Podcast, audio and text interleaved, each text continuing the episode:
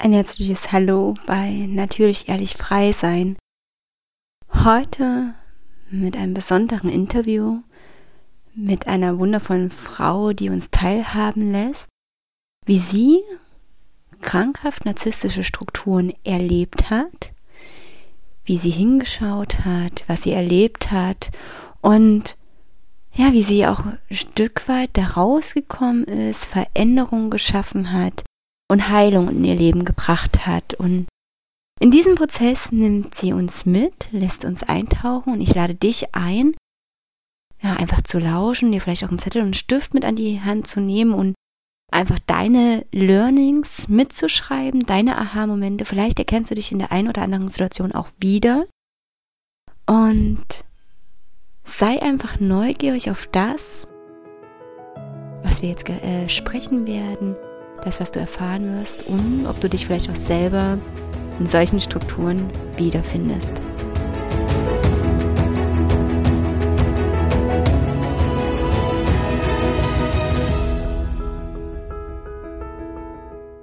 Ja, dann lass uns sehr, sehr gerne eintauchen und damit wirklich auch jeder weiß, in welche Richtung es jetzt geht, wenn wir über narzisstische Strukturen sprechen, über Narzissmus, über destruktive Beziehungen. Über wen sprechen wir denn in deinem Fall? Die Mama, Papa, Ex-Partner, Geschäftspartner? Über mich vor allem. ja, das auf jeden Fall. Ja, ähm, also das, das, das Thema oder die, ähm, diese Muster begegnen mir seit Kindheit in, in meinen Eltern, in meinen Liebesbeziehungen, ähm, in, in beruflichen Verhältnissen. Also es ist äh, immer wieder so Anteile davon da. Von mhm. daher äh, gehe ich mal stark davon aus, dass sie mit mir zu tun haben. ja, das Leben spiegelt uns ja dankenswerterweise ganz, ganz viel. Ne? Wann hast du denn selbst erkannt, dass es sich so um narzisstische, toxische Strukturen handelt? Also wann hast du denn gemerkt, so, boah, da passt für dich einfach was nicht? Mhm. Also ich hatte mit zwölf Jahren ähm, äh, das Buch von Alice Miller gelesen, ähm, das Drama des begabten Kindes. Mhm. Das habe ich bei meiner Schwester auf dem Schreibtisch gefunden und fand das total toll, hat mich angezogen. Ich habe das also ne, wirklich verschlungen und dachte danach, ach so. ähm, da war das so die erste, das erste Mal so eine so eine Erkenntnis, ja, also überhaupt so ein so die Erkenntnis, dass, dass, ähm, dass meine Eltern bestimmte Strukturen haben, die auf mich wirken. Und dass das, also dass mein natürliches Sein ähm, so da, davon total geprägt ist und ähm, ja eben auch nicht sich ganz so entfalten kann, wie es vielleicht äh, gedacht war mal. Oder? Äh, ja, das kann ich mir sehr, sehr gut vorstellen. Und ich meine, das ist ja schon relativ früh gewesen, dass du das gelesen hast und dann auch dachtest so, ach so, finde ich ja. ganz großartig. Was hast du denn damit dann gemacht, weil du ja auch gerade gesagt hast, dass dir in deinem Leben immer wieder ja. ähm, einfach auch entgegengekommen ist, ne? Also tatsächlich hat das eine ziemlich lange Phase von äh, Wut auf meinen Vater vor allem, ähm, wo ich so dieses narzisstische Muster ganz klar erkennen konnte, dass ähm, Mm, ja, dass es, dass es unterschiedliche äh, Ausprägungen oder aus, ähm, wie soll ich das sagen, ähm, Ausformungen äh, vom Narzissmus ähm, gibt, was Männer und Frauen betrifft, äh, war mir in dem Moment noch nicht klar. Also da dachte ich so, ja, okay, also krass, mein Vater ist total der narzisstische Typ ähm, und habe den dann auch ganz lange doof gefunden. Und äh, also es war so meine erste Reaktion darauf. Ne? Also dieses, oh ja, ich bin, ein, ich bin das Opfer und ähm, da gibt es jemanden, der ganz klar jetzt der derjenige ist, der das ver vergeigt hat. vergeigt hat, ja, es ist großartig. Und auch, dass du jetzt gerade dieses ne, Opfer-Täterrollen da ansprichst, was sich ja mit Sicherheit im Laufe der Jahre auch verändert hat. Da gehen wir gerne dann drauf ein. Und wenn du sagst, dass du diese narzisstische Strukturen bei deinem Vater erkannt hast, Jemand, der mit Narzissmus, also mit dem Begriff vielleicht noch nicht so viel zu tun hat, wie hat sich denn das geäußert für dich? Also wirklich im Alltag? Hm. Ja, also das, das gravierendste, was ich jetzt so, also was das erste ist, was mir so einfällt, ist halt einfach diese Bindungsangst. Ne? Mhm. Also dieses ähm, sich nicht so richtig äh, auf das Gegenüber einlassen, beziehungsweise immer so Angst davor haben, äh, dass der andere, also die Kontrolle über den anderen so zu verlieren. Ne? Ähm, und deswegen jede Situation einfach gestalt, zu gestalten und keinen keinen Raum lassen, dass es so wird, wie es werden könnte, wenn alle zusammengestalten, sondern immer zu gucken, dass die Oberhand zu haben der, der Situationsgestaltung. Und ähm, genau, ja, und äh, da daran knüpft eben ganz oft äh, Verdrehung der der, der Argumente in Auseinandersetzungen zum Beispiel oder der, der Wahrnehmung ja, als, als kleines Kind eben ganz oft dieses äh, Gefühl hin zu hinterlassen, äh, das, was du machst, ist halt falsch. So, du bist nicht gut genug, du bist, äh, ja, du bist halt so, wie du das machst, ist es, ist es falsch. Mhm. Dann hast du auch sehr früh diesen Glaubenssatz bekommen, so, du bist nicht richtig, es ist nicht genug, was du machst, so, auch Anerkennung gegen Leistung. Genau, ganz, ganz doll, mhm. ja, genau. Ja. Ja, und also äh, auch, was mich, glaube ich, am wahnsinnigsten gemacht hat, war wirklich so dieses ständige Verdrehen der, der, der Dinge. Ne? Also man fühlt etwas und beobachtet etwas, macht sich Gedanken über etwas, bildet sich dazu eine, eine eigene Meinung oder Wahrnehmung und möchte die jetzt vertreten. Und ich bin halt auch ne, so ein Stiermentalität. Ich bin dann auch so, ich mache jetzt das so und so. Und ähm, wenn dann ständig jemand ist, der so mh, mm, ja, äh, da, da so, ich nenne das jetzt immer perfide, ja, tatsächlich perfide, ähm, die Dinge so verdreht, dass man am Ende denkt, äh, ich bin total blöd. Also das, was ich mir so gedacht habe, das kann alles gar nicht sein. Und ähm, das, ähm, also ich, ich, ja, warum denke ich überhaupt? Das macht ja gar keinen Sinn. Ja, der andere denkt ja besser, ne? Der andere. Genau, der andere denkt besser, hat immer recht und am besten frage ich den einfach, wenn ich irgendwas machen möchte, bei jedem Schritt so. Mhm. Genau, also das war für mich so wirklich das, wo ich am meisten hab zu knabbern gehabt habe in diesem in dieser Auseinandersetzung. Und wie hat sich denn das dann über die Jahre hinweg ähm, verändert? Ich meine, Gott sei Dank ähm, kommen wir auch aus diesem Kindsein, aus dieser Abhängigkeit raus. Ne? Magst du uns da mal mitnehmen? Ja, ähm, total gerne. Also genau, meine Eltern haben sich dann irgendwann getrennt, ähm, als ich Anfang 20 war. Mhm. Und ähm, dann habe ich irgendwie so meine Beziehung zu jedem Einzelnen nochmal so geordnet. Und ähm, Genau, ich, also ich hatte dann irgendwie so mit meinem Vater so diverse Auseinandersetzungen bis hin in, äh, also auch zur kompletten finanziellen Unabhängigkeit. Das war irgendwie so der letzte Knackpunkt, der mich da einfach noch so in so einem Ungleichgewicht gehalten hat. Äh, dann war das erstmal für mich tatsächlich irgendwie so gegessen. Also dann dachte ich so, ja, okay, also der ist halt wie er ist. Ne? Ähm, es gab dann irgendwie so eine Phase, es war so ganz am Anfang, wo die AfD so an, anfing und er mir mitgeteilt hat, dass er die AfD wählt. Und ich war so, hä? Das war so immer so, nee, also jemand, der AfD wählt, mit dem rede ich nicht. Mhm. Und jetzt ist das mein Vater. Ach ja, Mist, jetzt muss ich mich irgendwie mit dem auseinandersetzen. Und da habe ich dann so ihn tatsächlich das erste Mal so sehr, sehr menschlich und mit Ängsten und ähm, sehr, ja, irgendwie sehr, hm, da habe ich irgendwie gedacht, jetzt habe ich dich das erste Mal richtig lieb, weil ich mhm. dich sehen kann irgendwie. Und also da hat sich das dann einfach so aufgelöst, sozusagen. Ne? Ähm, und dann hatte ich so eine ganz lange Phase, wo ich dann gemerkt habe, so, ach so, ja, meine Mutter hat ähnliche Strukturen, die funktionieren nur anders. Lass ich da mal aufräumen. Irgendwie. Also, ne, das, also so aus diesem Elternverhältnis habe ich mich halt echt so Stück für Stück einfach so rausgegraben.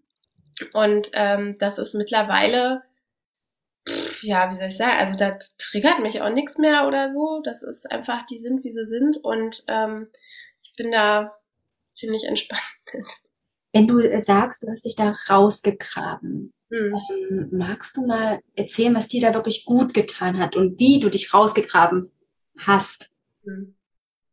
Ja, also ich habe vor allem viel mit Selbsterkenntnis einfach gearbeitet. Also ich habe mir die, die Situation oder die, die Dinge, also ja, ich habe mir viel einfach angeguckt, also Bewusstsein erschaffen, so in meinem ganzen Unterbewussten. So. Mhm. Bin da irgendwie in alle möglichen Ecken reingekrochen und habe geguckt, ja, was ist denn da eigentlich und was macht das denn eigentlich und wie funktioniert das und ähm, ist mir das jetzt irgendwie überhaupt eigentlich nützlich? Also ne, es ist ja irgendwie die meiste Zeit auf Autopilot und wenn das dann nach den Mustern so funktioniert, ähm, bringt mich das jetzt überhaupt irgendwo hin, wo ich sein will? Ne? Das war so immer meine Frage, wo ich, womit ich da dran gegangen bin. Und ja, also ich arbeite mit mir selber total, also ich bin äh, manch einer sagt, äh, ich, ich will es genau wissen, lesen. Also ich, hab, ich gehe genau, also ich gehe tatsächlich irgendwie, äh, wenn mich was triggert,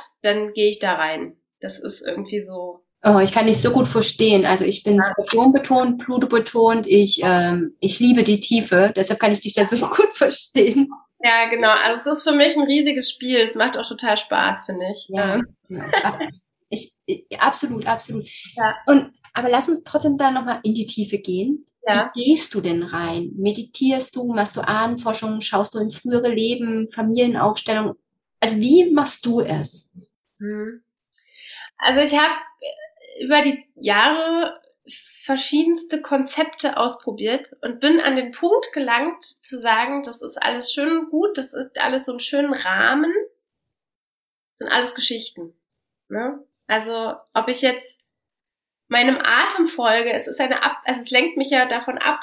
Also klar, natürlich bringt mich das jetzt ins Hier und Jetzt und ähm, hilft mir über diese, ähm, ja, wie soll ich sagen, über dieses Extreme ähm, und hilft mir nicht zu kollabieren, aber es ist halt eine Ablenkung. Und ähm, also ich, ich gehe da echt voll rein. Ich nehme das einfach alles mit. Also ich weiß ich auch nicht, ich lass, wie, wie, wie, ich lasse, fließ da rein, ich lasse das einfach geschehen. Hm.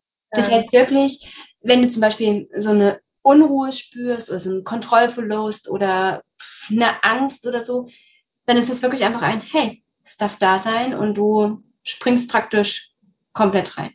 Mhm, genau. Und also nimmst dann einfach wirklich wahr, was zeigt dir der Körper, was geschieht, was kommt. Mhm. Ja. Genau. Also das ist währenddessen nicht geil, ne? Und, äh, und ich denk währenddessen bestimmt auch nicht, äh, wie ich jetzt hier so locker sitze und sage, ja, es ist, ist da ist okay, du bist willkommen Gefühl, ne? Also absolut nicht, ne? Da passiert einiges, aber ähm, ja, irgendwie letztendlich. Ähm, ich, also ich habe das Gefühl, ich habe über die Zeit einfach verstanden, ich, ähm, dass also mir kann eigentlich nichts passieren. Ne? Also im schlimmsten Fall gehe ich drauf oder so, ne? Und und dann ja, ähm, kommst du wieder, kommst du wieder. Ja, eben, also es ist, ich meine, klar, das ist auch ein Gedankenkonzept, was mich irgendwie, äh, ne, was das irgendwie in, in, einen, in einen Rahmen steckt und so weiter, aber letztendlich, also ich habe so die Angst verloren und deswegen funktioniert das halt irgendwie alles immer. Ja, absolut. Wir waren ja von deiner Geschichte her so in den 20er Jahren, ne? Die Trennung ja. deiner Eltern, du hast das aufgearbeitet. Wie ging es denn danach für dich weiter? Wo hast mhm. du denn Narzissmus, narzisstische Strukturen, sowohl im Außen als auch vielleicht im Innen mhm. wiederentdeckt? Also, ähm, ich hatte Anfang, also ähm, so äh, Mitte 20 hatte ich mal eine, eine Aufenthalt in der Klinik tatsächlich. Mhm. Und da bin ich das erste Mal so mit dem, mit den Gedanken zusammengestoßen, dass auch ich narzisstische Anteile haben könnte oder dass ich, also dass das auch in mir wohnt. Ne? Mhm. Und ja, da habe ich tatsächlich einfach ziemlich viel gelernt und gelesen über die menschliche Psyche und habe dann einfach, ja, ich weiß auch nicht, ich habe das irgendwie so hingenommen und dachte, ach so, na gut. ähm, jetzt, jetzt gilt es einfach da aufzuräumen und zu gucken, dass ich damit jetzt irgendwie im Außen keinen Unfug treibe. Einfach mich zu verstehen und zu gucken, äh, was mache ich denn mit den anderen, wie gehe ich denn da mit Situationen um, warum mache ich und so weiter. Ne? Also das war so dieser Aufräumprozess, das war so wirklich von 20 bis 30 ungefähr. Und dann ähm, hatte ich mein absolutes Initiationserlebnis durch den narzisstischsten Menschen, der mir je begegnet ist. ähm, der Vater meiner Tochter. Mhm. Genau. Und das ist, ähm, da dachte, also ich dachte irgendwie, so einen bestimmten Zeitraum dachte ich, ach so, ja, das mit dem Narzissmus, das ist irgendwie so durch.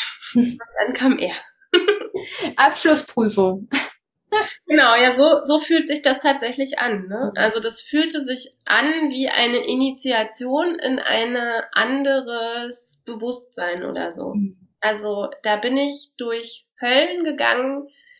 Die, diese Gefühle, die kannte ich vorher nicht, die waren nicht da. Das war, das war irgendwie ähm, nicht existent und dann fing das. Ähm, also ich hatte plötzlich Ängste, hatte ich vorher nie. Ähm, ich hatte ähm, ich hatte, ich habe das Gefühl gehabt, den Verstand zu verlieren. Also wirklich, ne, das, also was ich zwar von meinem Vater ja irgendwie her schon kannte, aber irgendwie war das immer noch so in so einem Rahmen, ähm, wo ich immer so ein so ein Anker hatte zu mir selber, den hatte ich in der Zeit einfach nicht mehr. Das war wirklich, ich habe gedacht, ich ähm, wie so ein Komet, ne, der irgendwie so, wo alles wegfliegt. Es fliegt einfach alles weg.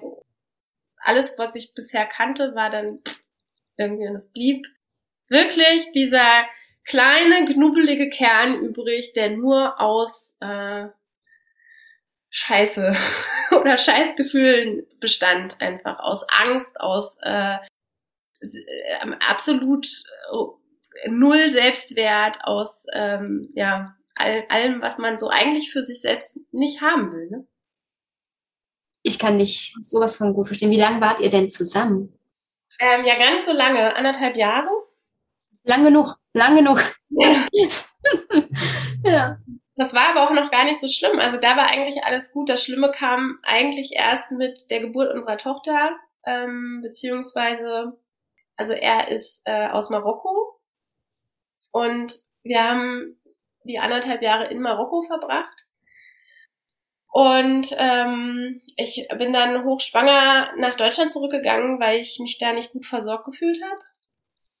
Und habe ihn mitgenommen. Und das war so der, da sind, also ich stelle mir das so vor, ne, dass äh, bei ihm einfach völlig der Boden unter den Füßen weggerutscht ist durch diesen mhm. Kulturwechsel und alles an Mustern hochgekommen ist, die, dass er so halt gelernt hat, also was, ne, so an der Basis.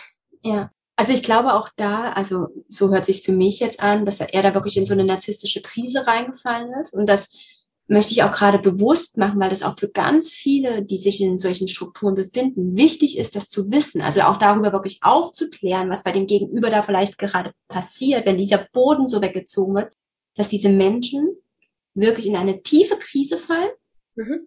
weil einfach der Boden weggezogen wird, ne, mit allem und sie an diese Urwunde, wie ich das gerne ne-, nenne, einfach radikal rankommen. Ne? Ja, genau. Ja. ja. Und das war mir auch bewusst. Ich habe nur nicht geahnt, was das für Ausmaße mitbringt. Und wir haben danach, ähm, also die ersten vier Jahre, die ersten vier Lebensjahre meiner Tochter waren einfach ein ewiger Kampf. Ja, wirklich um meine Tochter. Also Genau, also dadurch, dass es, es ging ja gar nicht mehr so richtig um mich. Also klar, es ging ihm darum, so eine Macht über mich zu behalten, aber es wurde nicht über mich ausgespielt, sondern tatsächlich über, über, mein, also über meine Tochter oder unsere Tochter eben. Und es ähm, hat nicht er gewirkt, sondern er hat das ganze System drumherum dazu bewegt, auf mich zu wirken. Also ich war wirklich ähm, also hätte ich meine Kernfamilie, meine Schwestern, meine Mutter und so nicht gehabt, ich wäre einfach zerbrochen. Weil ich war wirklich von allen Seiten her, es war wie völliger Wahnsinn. Also das Jugendamt hat mir gesagt, äh, wir müssen deine Tochter wegnehmen, weil du bist eine schlechte Mutter. Die, äh, was weiß ich, Beratungsstellen und so weiter haben alle gesagt, das kann gar nicht sein, was, was du da erzählst. Das ist unmöglich. So ist niemand. Und also es war wirklich irgendwie so, ich dachte, oh wow, krass, äh, meine Wahrnehmung ist nicht mehr zu gebrauchen. Daisy, ähm, es wird mit Sicherheit viele, die das entweder hören oder lesen, geben, die sich genau in so einer Situation befinden, die sagen, das ist so perfide, so subtil, das glaubt mir eh keiner. Magst du mal so ein, zwei, drei Dinge erzählen, die dir passiert sind und wohl wissen, dass du nicht lügst, sondern dass es wirklich passiert. Und ich möchte nämlich einfach damit erreichen, dass andere sich auch wiedererkennen und nicht an sich zweifeln, ja, sondern wir wirklich auch aufzeigen können, was in unserem System da passiert. Ne? Mhm. Ja. Ja, so eine sehr prägnante Geschichte war, ähm, das war schon sehr, also unsere, unser Mitten, also da haben wir noch zusammen gewohnt. Bei mir war es eigentlich immer total wichtig, dass meine Tochter, unsere Tochter mit Papa aufwächst. Wir hatten getrennte Zimmer in der WG mit noch anderen Leuten. Eine davon meine Schwester. Und ich wollte unsere Tochter ins Bett bringen und er fand das irgendwie nicht, weiß ich nicht, war irgendwie, fand das jetzt doof, dass ich da irgendwie eine Zeitstruktur gebe oder so. Ähm, und hat dann angefangen, ähm, sich über mich lustig zu machen. Also über unsere Tochter. Also die war, weiß ich nicht, zwei oder drei, nee, zwei, irgendwie so. Und hat dann angefangen, ihr zu sagen, ähm, wie lächerlich das jetzt ist. Keine Ahnung, ne? Also sich so über mich lustig zu machen. Ähm, woraufhin ich dann halt einfach nochmal ganz klar gesagt habe, naja, also ich bringe sie jetzt ins Bett, ähm, schönen Abend noch und habe sie ge äh, geholt, zu mir geholt. Und dann hat er mich ähm, körperlich angegriffen. Also er hat mich so genommen und geschüttelt und festgehalten und also ziemlich so, dass ich auch hier so blaue Flecken hatte.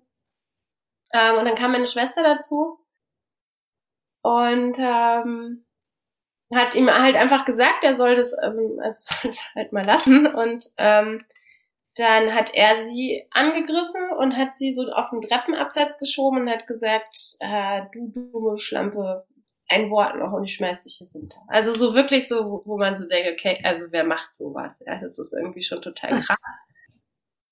Ähm, und ich bin dann irgendwie mit meiner Tochter aus dem Zimmer raus, habe sie erstmal zur Ruhe gebracht und ähm, dachte, okay, also ich äh, erstmal, dass sie in Ruhe ist und dann klären wir das gleich.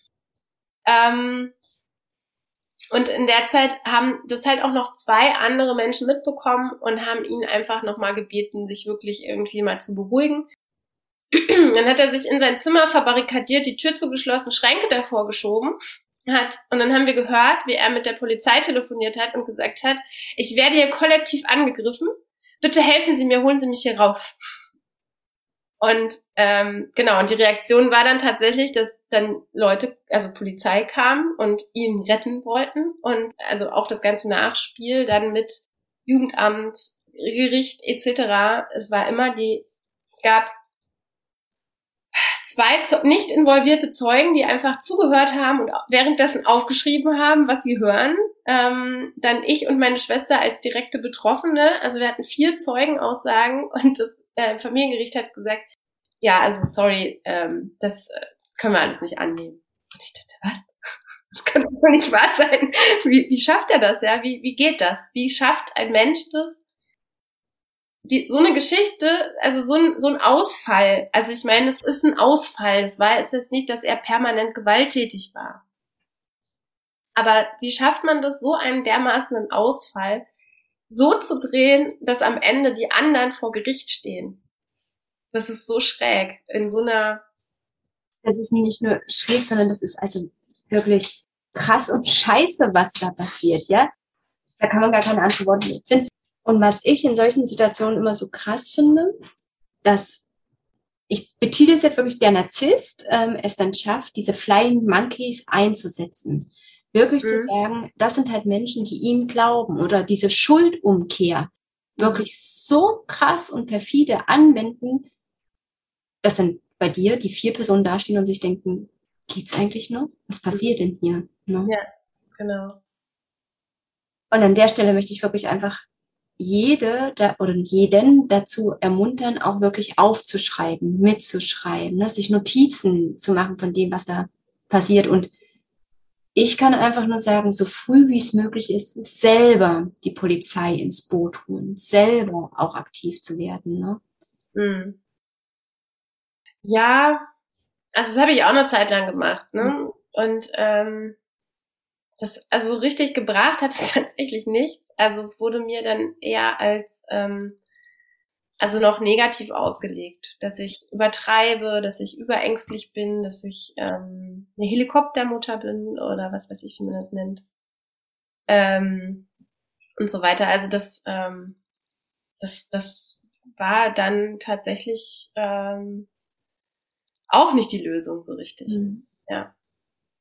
Da würde ich aber auch sagen, wirklich Gott sei Dank, von Bundesland zu Bundesland und auch wirklich von Gemeinde zu Gemeinde, wo die Polizei tätig ist, agieren die da Gott sei Dank auch mhm. unterschiedlich. Ne? Ja, genau.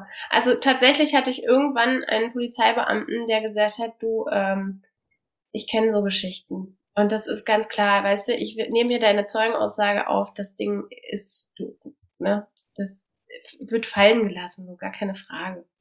Mhm. Und ich werde mir den auch nochmal zur Brust nehmen und so, ne? Also so sehr väterlich dann wiederum. Ne? Ähm, das gab's schon auch, ja. Wie ging es denn nach diesem Vorfall weiter? Mhm. Nach diesem Vorfall, ja, da, da wurde es eigentlich am allerschlimmsten dann. Es war dann wirklich, wir hatten dann nur noch so ein, also wir haben ihn aus dem Haus klagen müssen ich habe auch keinen, also ich habe beim Gericht eine einstweilige Verfügung beantragt, weil ich gesagt habe, ich kann mit meinem Kind da nicht mehr sein gerade, weil das, also ich habe tatsächlich noch nie körperliche Gewalt erlebt vorher. Also das war wirklich ein absolutes Novum. Gott sei Dank wurde ich bis dahin davon total verschont. Also ich kann mich an, an nichts erinnern, dass jemand irgendwann mal meine körperliche Grenze überschritten hätte. Und ich habe gesagt, das ist für mich auch ein Wert, da, da mache ich gar keine Abstriche. Also das ähm, für mich ist ganz klar, wer sich so verhält, der lebt nicht mit mir unter einem Dach und ähm, dass ich davor Schutz haben möchte. Und der Richter hat darauf reagiert, ja, sie können sich ihre Tränen sparen. Ähm, das äh, werde ich nicht, äh, werde ich nicht zulassen. Und meine Schwester war beim anderen Richter und hat das dann gekriegt. Diese, also weil sie auch angegriffen wurde. Genau, und daraufhin ist dann, also wirklich, dann war halt äh, das, das, das Jugendamt. Wir hatten dann einen begleiteten Umgang und dann gab es eine Sozialarbeiterin, die das diesen Umgang geleitet, begleitet hat und die ähm, gesagt hat, der Mann braucht ganz dringend pädagogische Beratung im Umgang mit dem Kind. Das geht gar nicht, dass man den mit dem Kind alleine lässt, weil der kriegt das gar nicht ähm, der kann gar keinen Raum dafür schaffen, dass das Kind Kind sein kann. So. Also waren ganz viele Sachen, die irgendwie ganz schräg waren, auch irgendwie äh, stand halt im Raum, ob er nicht eigentlich plant, dass die mit nach Marokko zu nehmen. Also das klar kann man, also ich finde das immer so ein bisschen schwierig, ne? Das ist halt eine Unterstellung, die ist schon arg, aber gibt's ja nun auch doch häufiger. Mhm. Jedenfalls hat dann das Jugendamt diese Sozialarbeiterin, die haben, haben das, den, den Bericht nicht anerkannt und haben diese Sozialarbeiterin abgesetzt und haben eine eigene eingesetzt. Die, wo, also wo, wo ich da, ich habe die einmal getroffen und dachte, wow, die hat ja, also die ist ja selber total in diesen Strukturen. Ja, also die hat erst gedacht, ich wäre so ein armes Opfer, der man jetzt helfen muss aufgrund von muslimischer, also ist gar kein Thema, ja, dass der Glaube ist gar kein Thema. ähm, und dann habe ich ihr irgendwie gesagt, ja, nee, ähm, alles gut, ne? Es geht nur darum, dass wirklich der Umgang begleitet wird, so Punkt. Mehr muss nicht gemacht werden. Und dann war sie total in ihrer Würde gekränkt, dass sie mir jetzt nicht helfen darf. Und dann war er das so, ne? Und das war so schräg, absolut schräg. Also ich habe die Frau irgendwann ähm, äh, ähm, an so, bei so einer Stelle auch gemeldet, weil ich gesagt kann, das kann nicht als Familienbegleitung arbeiten, das geht nicht. Die ist so inkompetent, das ist unfassbar, ja. Ähm, auch was sie mit meiner Tochter gemacht hat, also so emotionale Erpressung, ähm, wenn sie nicht da bleiben wollte und obwohl es Vereinbarungen gab, dass die eben bei denen bleibt, ähm, ist sie dann einfach weggegangen für Stunden Und als ich dann gesagt habe, also hätten wir da nicht für, vorher drüber sprechen können, dass das jetzt so gehandhabt wird, wenigstens. Ja, ich bin doch hier kein Kindermädchen.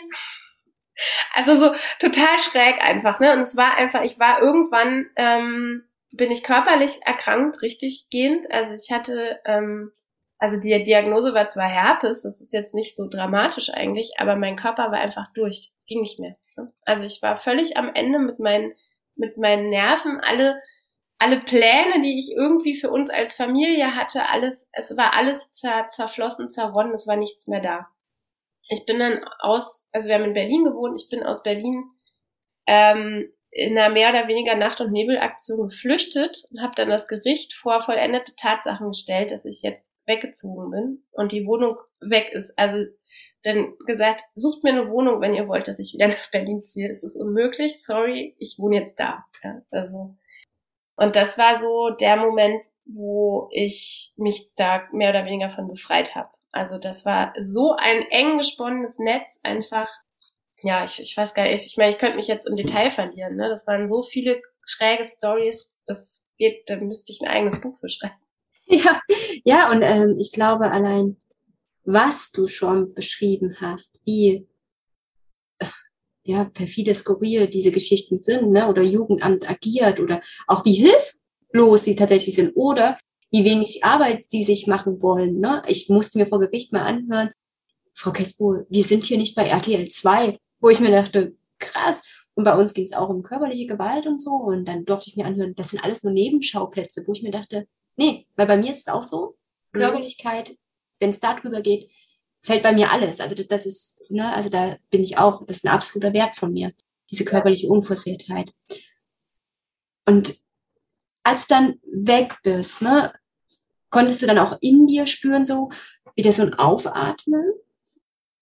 Ich hoffe, du konntest in dieser Folge wirklich einiges für dich mitnehmen. Vielleicht befindest du dich selber auch gerade in so einer Beziehung, egal ob mit deinem Partner, Geschäftspartner, Eltern, Freunden, wo auch immer, diese Strukturen kommen ja immer wieder auf uns zu, wenn wir sie in uns nicht geheilt und angesehen haben.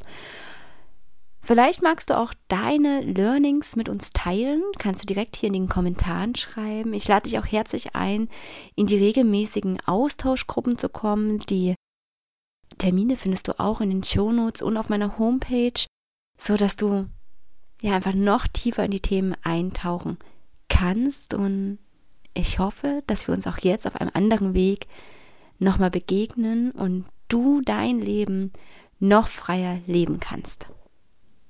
Konntest du aus der heutigen Folge einiges für dich mitnehmen? Hast du dich vielleicht auch wiedererkannt? Ich möchte dir gerne noch näher begegnen und plane deshalb gerade ein Retreat für Alleinbegleitende und zwar mit Kind, denn ich weiß selber, wie herausfordernd es ist, mit sich selbst zu arbeiten, an sich zu arbeiten, vielleicht auch zu einem Retreat zu fahren. Ja, wenn einfach auch ein Kind da ist und wir allein begleitend sind. Und deshalb sind Kinder herzlich willkommen. Und alles weitere erfährst du unten in den Show Notes. Da gibt es eine Landingpage zu dem Retreat. Da findest du alle weiteren Informationen. Trag dich gerne auch auf die Warteliste ein. Und ich freue mich darauf, dir und deinem Kind dann begegnen zu dürfen.